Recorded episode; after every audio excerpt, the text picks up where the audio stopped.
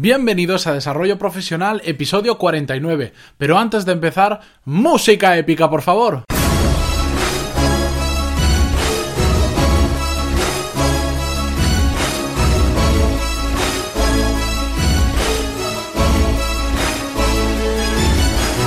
Muy buenos días a todos y bienvenidos a Desarrollo Profesional, el podcast donde hablamos sobre todas las técnicas, habilidades, estrategias y trucos necesarios para mejorar en nuestro trabajo, ya sea porque trabajamos para una empresa o porque tenemos nuestro propio negocio. Y hoy vamos a hablar sobre cómo integrar un nuevo hábito en nuestra vida. Y es que hay muchísima literatura, pero mucha, mucha, mucha sobre este tema, pero yo os quiero traer el mismo tema pero enfocado a una parte más práctica. Y os voy a traer la experiencia de cómo lo hago yo, cómo integro yo nuevos hábitos, porque toda esa literatura, pues bueno, está muy bien y, sirve para escribir solo libros en algunos de los casos, pero yo quiero orientarlo de forma muy muy práctica y sobre todo muy experimental, porque a mí me gusta mucho experimentar con nuevas rutinas dentro de, de mi día a día, que al final algunas se terminan convirtiendo en un hábito y algunas se terminan convirtiendo pues una, en una mala experiencia o en un experimento fallido.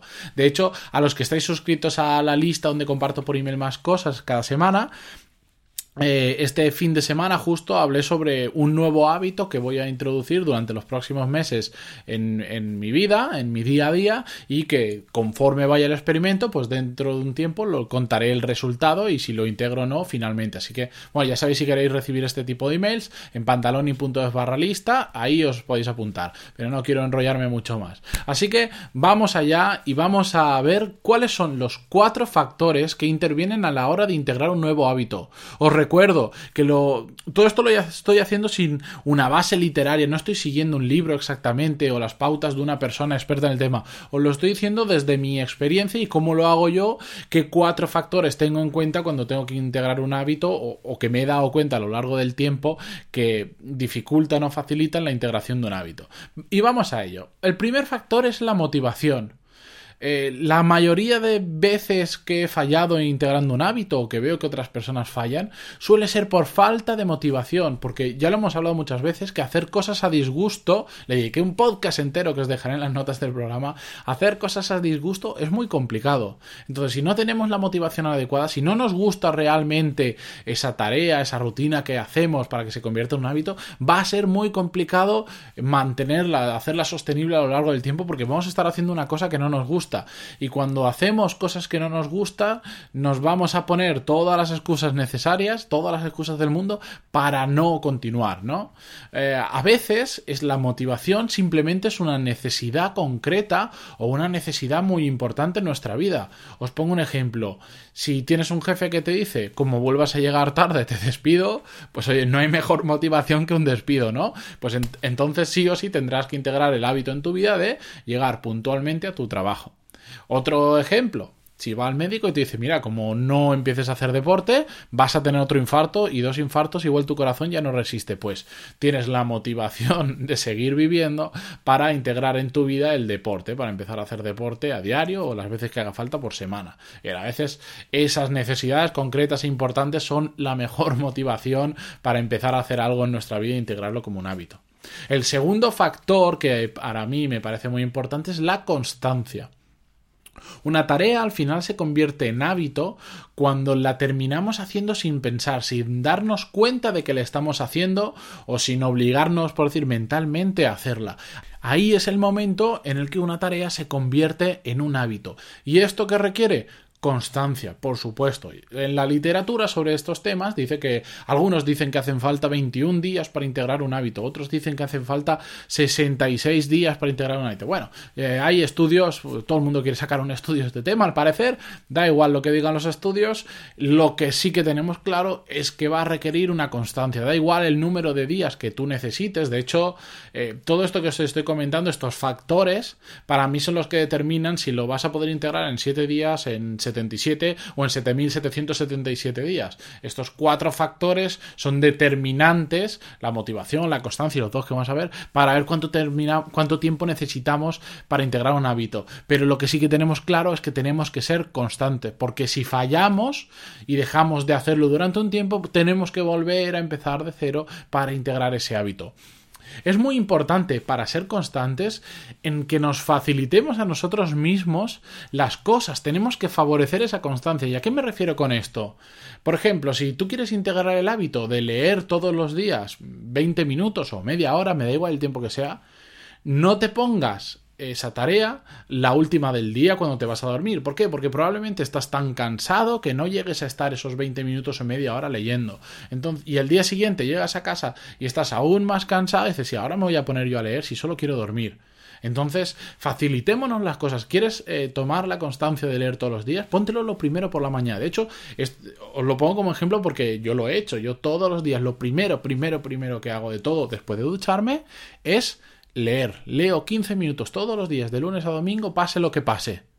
¿Qué pasa? Como estoy fresco, no tengo ningún problema en hacerlo. En cambio, si me dijerais que tengo que hacerlo a última hora de la noche, a las diez y media, once, doce, lo que sea, no lo voy a hacer porque voy a tener la cabeza saturada y voy a tener mucho sueño. Entonces, yo me he facilitado las cosas para poder integrar ese hábito. Tercer factor que tiene relevancia, la dificultad de integrar ese hábito. Por supuesto, cuanto más fácil, cuanto más cómodo es un hábito, mucho más fácil de integrarlo. Si el hábito es, si esa tarea es muy complicada, nos va a costar muchísimo más integrarlo. A veces el problema está en que intentamos abarcar demasiado. Por lo tanto, como no lo conseguimos porque nos hemos marcado algo muy grande, terminamos rindiéndonos porque no lo conseguimos. Es así de fácil. Sigo con el ejemplo de la lectura. Si tú ahora te planteas leer todos los días cuatro horas, ya te digo yo, te adelanto yo, que no lo vas a conseguir integrar como un hábito. Igual duras el primer día, el segundo y el tercero, pero al cuarto dices cuatro horas leyendo, estoy loco no lo vas a conseguir porque es muy complicado, salvo que tengas muchísimo tiempo libre y te guste muchísimo leer. Pero en general es muy complicado. En cambio, si tú te pones 15 minutos todos los días y encima te lo planificas por la mañana, va a ser muy muy fácil que consigas ser constante en ese hábito porque no te resulta un dolor, no, no, no, es complicado leer 15 minutos. Todos tenemos 15 minutos para leer, todos, todos, todos. Solo hay que organizarse un poquito mejor.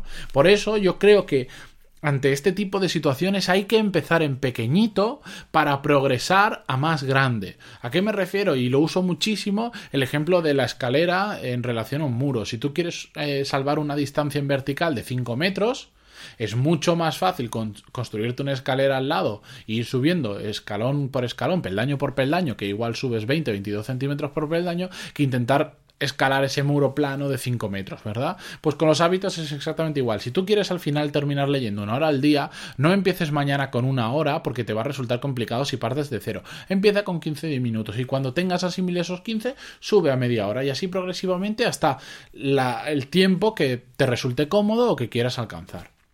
El, el, cuarto factor, perdón, es la velocidad para notar resultados. ¿Y a qué me refiero con esto? En que aquellas cosas que hacemos que enseguida nos dan un resultado positivo, eso es un chute de motivación, eso es un extra de motivación que nos va a ayudar a ser más constantes en esa tarea y por lo tanto construirlo como un hábito en nuestra vida.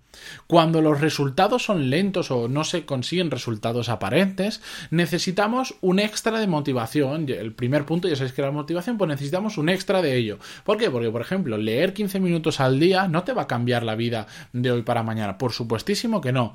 pero no pasa nada. Si tú estás realmente motivado y realmente quieres conseguirlo, lucha por ello, no pasa nada que no te dé ese resultado. Si tú mañana empiezas a hacer una dieta muy extrema, por supuesto que en una semana vas a ver resultados y eso te alegrará y te va a ayudar a motivarte. Pero si es una dieta más ligera, que es más a largo plazo, no vas a ver resultados instantáneos. Pero si tienes la motivación suficiente y sabes lo que quieres, lo vas a poder conseguir.